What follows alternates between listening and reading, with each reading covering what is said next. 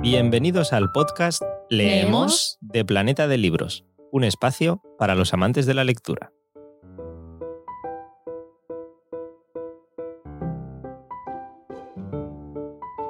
Muy buenas a todos, soy Eduardo Martín y en este nuevo episodio especial del podcast Leemos de Planeta de Libros os traemos la entrevista que eh, hizo Mónica Carrillo a Manuel Vilas, flamante finalista del Premio Planeta con su novela Alegría, un libro escrito desde el corazón de la memoria y una búsqueda esperanzada de, valga la redundancia, la alegría. Así que ahí tenéis la conversación, la entrevista de Mónica Carrillo a Manuel Vilas.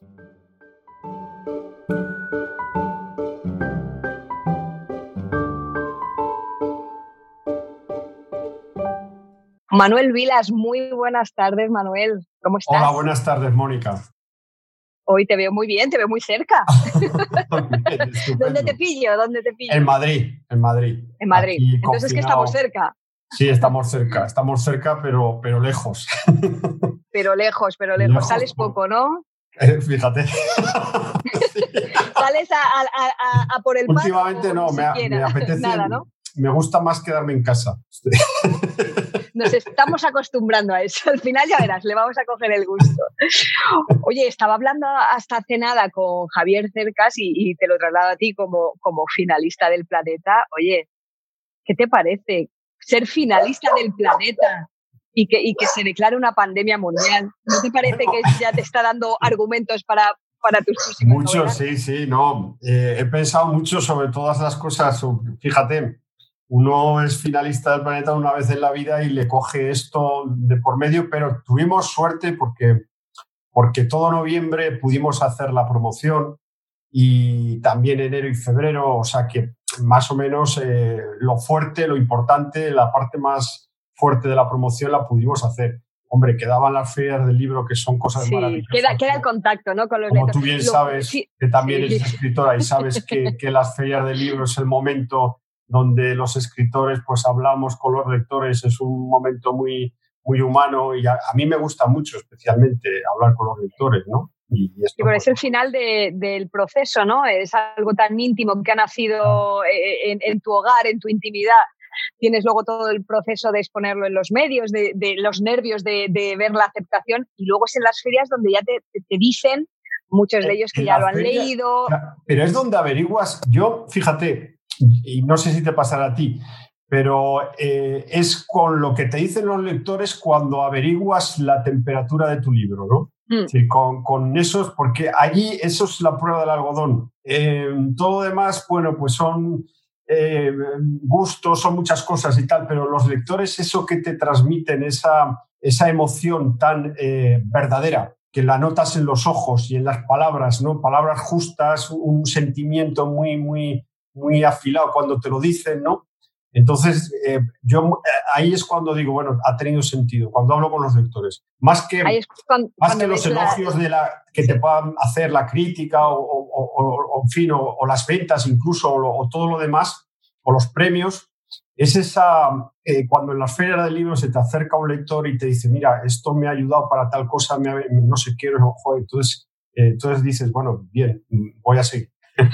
No sé, no sé, Manuel, si a ti eh, este confinamiento, como a todos, le tenemos que encontrar la parte positiva, porque, porque es gratis, porque vamos a coger lo bueno. No sé si eh, este hecho de esta parada obligatoria te, viene en cierto modo bien para ordenarte un poco, porque tú desde el gran éxito de Ordesa mm. has sido ha sido una carrera imparable. Tú, tú ya tenías una carrera de éxito, e, e, eres un poeta muy premiado, pero, pero estos, estos dos últimos años han sido de vértigo.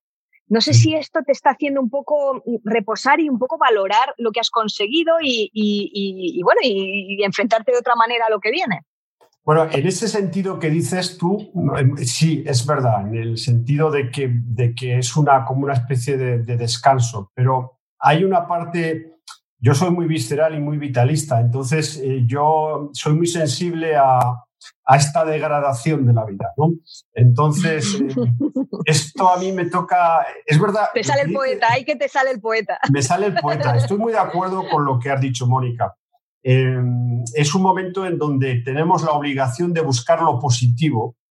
Yo creo que eso es un poco la brújula de todo ser humano, buscar siempre lo positivo en cualquier circunstancia. Y ahora para un escritor, y pues como le he oído decir a Javier esta tarde, también dice, bueno, pues es que esto, teníamos 50.000 viajes, no los vamos a tener, pero, vamos a tener un espacio para, para, nuestro trabajo, porque nuestro trabajo, pues gracias a Dios, se puede hacer en un cuarto, en una habitación y podemos eh, sacar tiempo para, hacer, para escribir nuestra próxima novela. Pero a mí me pasa que yo noto que la vida no está completa. Entonces me angustio, porque la vida está tocada, está rasgada, está eh, herida. La vida está herida. Pero ¿sabes qué pasa, señor Vilas? Que le voy a dar la vuelta y otra vez le voy a animar. Mm. Que de todo eso va a sacar, y ya te tuteo de nuevo, vas a sacar argumentos y vas a sacar de esa desazón, de ese miedo, de esa rabia, mm, impotencia, de, esa, de ese duelo colectivo que estamos viviendo, porque obviamente nadie somos ajenos a, lo que estamos viviendo, pero yo creo que para las personas creativas, eh, incluso de ahí puedes sacar algo inspirador. Eh, eh, en eso estoy, Mónica. Estoy precisamente en eso, en intentar. Estoy explorando mucho lo que está pasando, porque, porque yo soy un escritor que de, las realidades, yo me nutro como escritor de las realidades más inmediatas. Soy, soy la imaginación pura, yo soy un poco, me cuesta mucho, entonces necesito experimentar las cosas en mis carnes, ¿no? Y, esto que está pasando me está, me, está obligando a escribir y la novela que estaba haciendo ahora se me ha colado esto y lo estoy metiendo porque, porque mi cabeza está todo el rato allí. Es que estoy viendo 50.000 cosas que van a cambiar. Em, estamos viviendo un huracán de nuevas sensaciones en lo social, en lo político, en lo económico. Eh, no es muy interesante lo que cuentas. porque... no tenemos palabras. Hay una cosa muy interesante, que yo lo estoy viendo en todos los ámbitos, eh, que es la falta de, palabras para el relato de lo que está pasando, porque teníamos palabras para otros relatos, para el relato de bélico, para las crisis económicas, para las crisis sociales, para las crisis políticas. Para todo eso teníamos palabras. Pero para esto no teníamos palabras. Y yo veo cómo se titubea porque no sabemos muy bien cómo nombrar. Si, si, si nos vamos a, la esperanza exagerada, al catastrofismo exagerado, o sea, todavía no atinamos con lo que estamos viviendo. Entonces, claro, para un escritor... Estamos desubicados. Estamos desubicados. Porque estamos en medio, estamos todavía viviendo... Claro, y hay, a mí hay una preocupación especial que, que, es lo que a mí más me, me conmueve y me, y me erosiona, que es... el la idea de que la vida eh, cambie ya para siempre, que se genere ya decir, una especie de distanciamiento social, una, que el distanciamiento social se quede como costumbre, incluso como educación cívica, ¿no? como nueva moralidad. ¿no? Entonces, claro, eh, y, lo cual llevaría a pensar que todos los que hemos vivido la madurez antes del 2020 hemos vivido una edad de oro. ¿eh? Sí. Hemos, sí, sí, sí, hemos, hemos, rozado la utopía antes de la distopía y ahora... Y ahora gente, claro, porque ahora si, si, esto ha venido para quedarse, para de alguna manera quedarse como costumbre social, eh, eh, pues eh, los chavales que ahora tienen 14 o 15 años o 10 años, pues evidentemente dirán, bueno, yo nací cuando todavía la gente se daba besos y se comían sin mamparas en los restaurantes, por ejemplo, ¿no? Entonces, oye, te está dando para, te está dando para novelón, ¿eh? Cuidado, cuidado. no, sabía que te había, no, ya, no sabía que te había pillado escribiendo. Esto es muy interesante porque lo hablábamos eh, antes con Javier Cercas de cuando uno ya está imbuido en el proceso de creación, de verdad, cuando ya te ha agarrado a ti la novela y no, no eres tú el que te estás poniendo a escribir, sino que ya es una necesidad, como todo lo que ocurre a nuestro alrededor eh, lo ves con lupa y todo te viene. Él hablaba de una turmix, ¿no? En la que lo metes todo y lo vas procesando. Claro, si a ti esta pandemia, este confinamiento te ha cogido en un proceso de escritura, obviamente, eh, claro, estás introduciendo eso porque es que es inevitable eh, ahora mismo para ti. Pero ¿sabes qué me pasa, Mónica? Yo si no estoy en un proceso de escritura, aunque sean materiales yo que sé, apuntes o lo que sea, yo me muero de miedo. O sea, no, no, no sé vivir si no tengo algo. Tienes la, la sensación de, es mi trabajo, ¿no? Y entonces yo estoy educado en la, en la disciplina del trabajo. Entonces, si no, si no estoy haciendo, si no es un artículo, tiene que ser una, o sea, tengo que estar todo el día trabajando si no me angustio, porque me da la sensación de que no estoy cumpliendo con mis deberes y con mis obligaciones. Eso es una herencia, eso es los que han leído de padres. es una herencia de clase media, de clase media española de los 60, de haber visto que tu padre siempre estaba trabajando y, la sensación molesta y, que te produce una enorme incertidumbre si no, si no estás trabajando, si no estás produciendo. Y que, se está, y que se está mm, destapando mucho ahora en el confinamiento, porque es cierto, porque es como que tienes que estar constantemente haciendo cosas. Eh, cuando no es posible. Quiero decir, uno tiene que tener unas nuevas rutinas, pero no puedes tener la sensación de que estás haciendo todo el rato cosas productivas porque no todo el tiempo podemos hacer cosas productivas, obviamente. no es ni siquiera saludable. Sí, efectivamente. Y luego hay una cosa, fíjate que la literatura en realidad estamos insistiendo ahora muchas veces en que somos cartujos ya los escritores de por sí, ya somos conventuales, ya nos va esto y tal, pero no es, fíjate que no es tan así porque la literatura es un hecho social la tú estás en tu casa, pero estás escribiendo para un montón de gente que lo van a, leer en sociedad. Y luego hay una cosa, fíjate, hay una cosa que yo he pensado mucho, que, que, va a atacar, que puede atacar a la literatura, que es cuando tú lees una novela que te, que te ha emocionado, que te ha enamorado, o ves una película, automáticamente tu deseo es comunicárselo a tus amigos, a tus familiares, a, a, a toda, a toda tu gente, ¿no? En las El boca a boca, claro, sí, sí, sí esto, esto, claro, pero es que esto forma parte del, mecanismo de la lectura. Estás leyendo un libro, ¡joder, este libro es maravilloso! Se lo tengo que decir, esto lo tiene que leer, y te salen ahí cuatro amigos seguidos a, quienes les vas a dar la vara con ese libro. Y ese acto social que tú, que, ya prefiguras cuando estás leyendo, ahora no existe, ¿no? Entonces, eh, hay una soledad un poco que a mí eh, me cuesta, no sé, eh, están cambiando cosas en cualquier Pero están cambiando cosas, obviamente, y nos están cambiando no solamente los hábitos, sino de manera interna, porque estamos todos experimentando este enclaustramiento y tenemos que digerirlo. Pero bueno, pero bueno, vamos a vivirlo con alegría. Vamos a hablar de tu libro. No, y fíjate, yo, yo soy, yo he titulado mi última novela Alegría, ¿no? O sea ahí, voy, ahí voy, ahí voy, vamos, porque, porque si no, porque si no al final vamos a titular La pena y no porque aquí estamos mm, para, para hablar, para animar a los lectores y para bueno, para celebrar de otra manera este San Jordi tan peculiar. Cuéntame. Tengo eh, aquí, tengo aquí. ¿La tienes? bueno, pues te voy a pedir, pues, pues léeme, la, léeme la, primera frase. Leo el comienzo de la novela, que además el comienzo de la novela es de alguna manera también, viene bien para lo que nos está tocando vivir, porque se dice, se habla, es un comienzo que habla de la superación de, del dolor y cómo una vez superado el dolor, eh, viene a ti en forma de, alegría, porque todo lo, que, todo lo que no te mata en esta vida, todo lo que al final superas, acaba convertido. Y eso, bueno, lo, lo leo. Dicen, todo aquello que amamos y perdimos, que amamos muchísimo, que amamos sin saber que un día nos sería hurtado, todo aquello que tras su pérdida no pudo destruirnos, acaba tarde o temprano convertido en alegría. Es decir, que de alguna manera todo, lo que estamos viviendo ahora en la pandemia, este confinamiento y, esta angustia y esta, estos, estos sentimientos nuevos, tarde o temprano, cuando pase, serán también motivo de alegría. Esa es una manera de ver, esa es la tesis fundamental de mi novela. Es una, es una manera, en mi opinión, eh, ya un poco de, fin, de, señor que ya tiene ciertos años, pues una manera interesante de ver la vida, ¿no? Donde hay belleza, donde hay humanidad, donde hay bondad, donde hay una, una relación plena con el hecho existencial de, estar vivo, ¿no?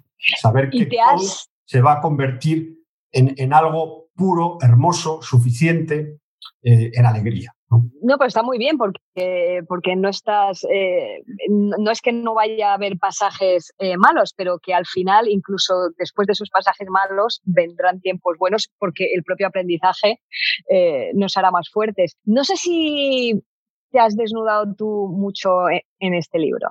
Sí, porque mis novelas, yo no tengo además, en eso soy muy inconsciente, no tengo ningún problema en, yo cuento mi vida en las novelas, eh, porque, por una, por, porque eh, yo necesito sentir que lo que narro eh, es de verdad, ¿no? Ahí puede ser, puede haber un poco de insuficiencia por mi parte para la, la función, ¿no? Entonces, ese aire de autenticidad que yo necesito en mis novelas me lo da el haber el contar historias que yo conozco porque las he vivido en carne propia. Entonces me siento yo más seguro, me siento más tranquilo, más, más, más conforme a lo que estoy haciendo, le veo más, con más verdad, ¿no? Y entonces eso me ayuda a escribirla. Entonces sí, efectivamente son novelas de inspiración autobiográfica, aunque luego evidentemente pues añades tus cosas, añades... Y hay veces, hay veces que también el narrador que inventas también eh, se va a su aire y hace sus cosas. Yo le presto mi vida al narrador eh, porque me la conozco bien pero luego el narrador también, con la vida que yo le presto, pues él es casi como una especie de vampirismo. Tú, o sea, el narrador acaba siendo un vampiro, vampiriza tu vida, pero luego él la usa ya. Yo muchas veces eh, leo pasajes de tanto de Ordesa como de Alegría y digo, oye, yo no estoy muy de acuerdo como ciudadano, pero claro, ya es un narrador como ciudadano. Hay opiniones, por ejemplo, en Alegría. A, veces en Alegría el narrador es muy duro eh, cuando hace crítica social eh, de España es muy duro, ¿no? Hace una crítica social y política a veces muy dura, ¿no? Y, yo, y yo me parece, a veces, a veces me parece exageradamente dura, entonces yo ahí como ciudadano Manuel Villa pues no estoy muy de acuerdo con él, ¿no? A veces estas cosas pasan, ¿no? Pero, pero sí que hay, eh, tampoco, es decir, los novelistas, hay 50.000 clases de novelistas y tú lo sabes, decir, como, como clases de, de, seres humanos hay en la vida. Entonces unos utilizan más la ficción, otros más la autobiografía, otros más la trama, otros más en la psicología, eh, etcétera, etcétera. El mundo de la literatura, una de las maravillas que tiene es la, las posibilidades abiertas que se abren. En ese sentido, es una invitación. Yo digo siempre cuando a veces me preguntan, no, pero ¿por qué esto de la autoficción? Ahora todo el mundo hace autoficción. Digo, es que basta, que la gente haga lo que quiera. la literatura es el lugar de la tolerancia. Desde Cervantes es el lugar de la tolerancia absoluta, de la máxima libertad. Cervantes inventó un, mecanismo maravilloso donde cabía todo, ¿no? Entonces. Y sobre todo conseguir emocionar, conmover, eh, no dejar indiferente al lector. Eh, esa, es la, finalidad. clave.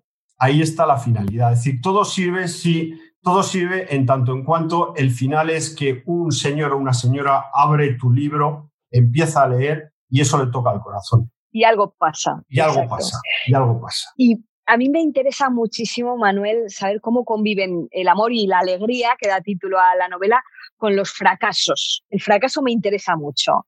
Cómo convive con el fracaso laboral, el matrimonial, los problemas de tu generación. ¿Cómo has hecho yo me di cuenta un día, pacífica? Yo me di cuenta un día de que, de que el fracaso no existe. el fracaso es una convención social. Es decir, el único fracaso real es el biológico y es la muerte.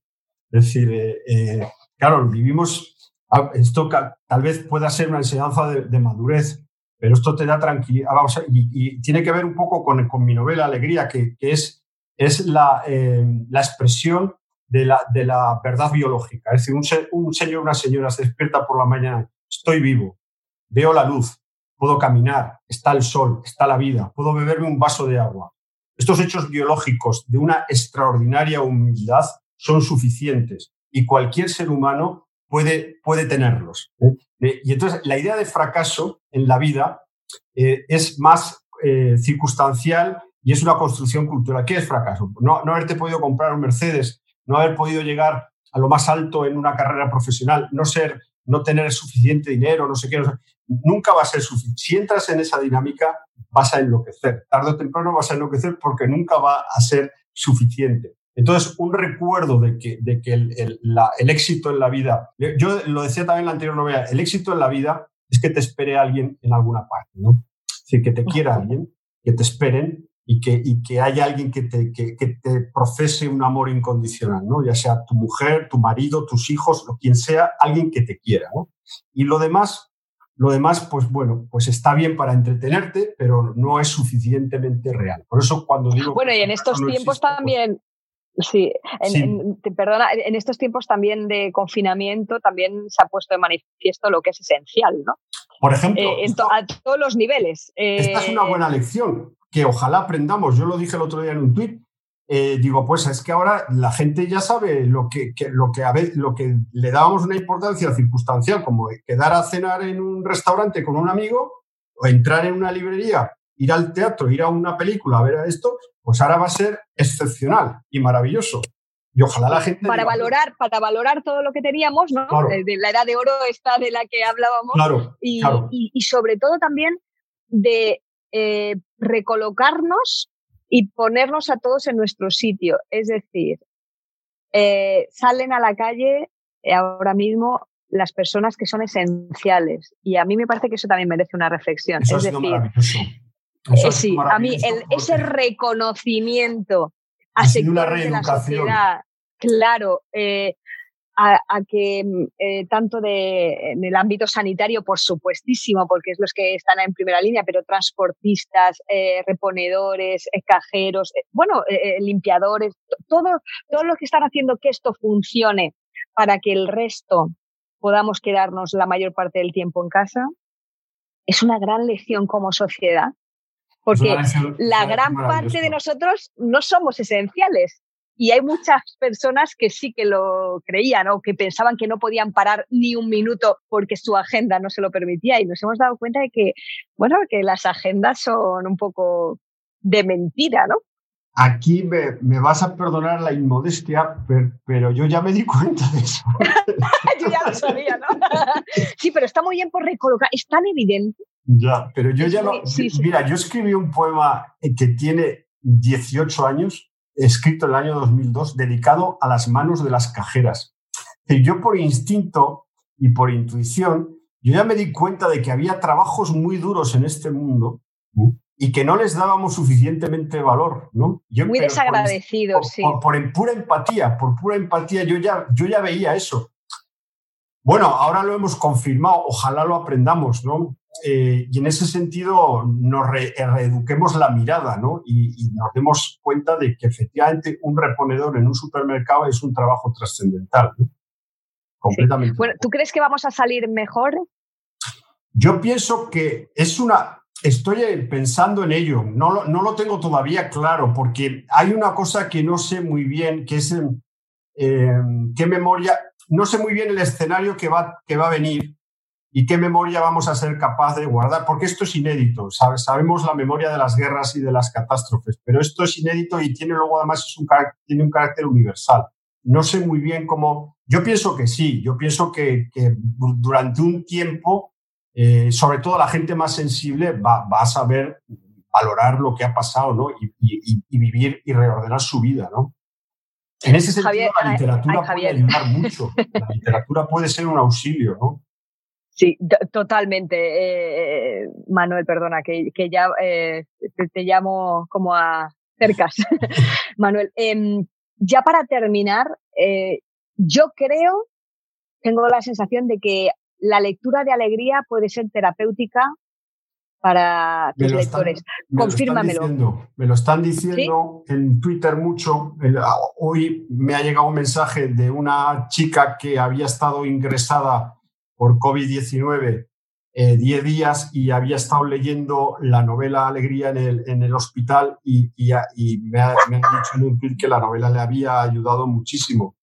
Yo pienso que sí, porque es una novela muy biológica, es una novela que le recuerda al lector las cosas fundamentales. Y ahora es que es un momento en donde uno lo que quiere es las tres cosas fundamentales que hay en la vida. Y en la novela hay tres cosas fundamentales que se le está diciendo, mira, en esta vida está el recuerdo a tus padres muertos, si ya tienes cierta edad, los has perdido.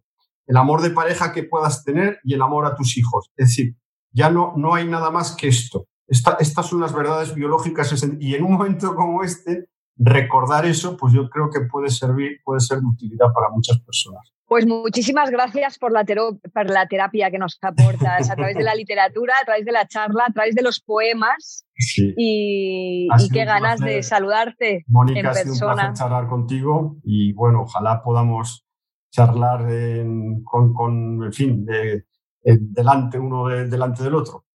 Ya verás, ya verás cómo no será tan dramático lo de, lo de la distancia social. Ojalá, ojalá. Tomaremos precauciones, tomaremos precauciones, pero ya verás cómo volveremos a tocarnos y a salir a las calles. Yo eso lo espero, yo lo espero, yo lo espero. Yo decía en un tuit, ya, ya, nunca más los besos volverán a ser protocolarios, ¿no? Después de esto.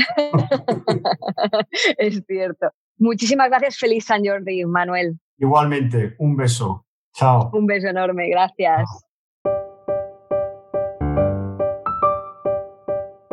Ya sabes que si te ha gustado, recuerda suscribirte al podcast en tu plataforma preferida y también puedes compartir el capítulo con amigos, familiares y cualquiera que creas que puede estar interesado. Por supuesto, ayudarnos a expandir la pasión por la lectura a todos los rincones. Puedes seguirnos y charlar con nosotros en las redes sociales de Planeta de Libros y además no dudes en dejarnos tus sugerencias y recomendaciones para que nosotros podamos mejorar también en los próximos episodios. Así que sin más, gracias por escucharnos y hasta la próxima.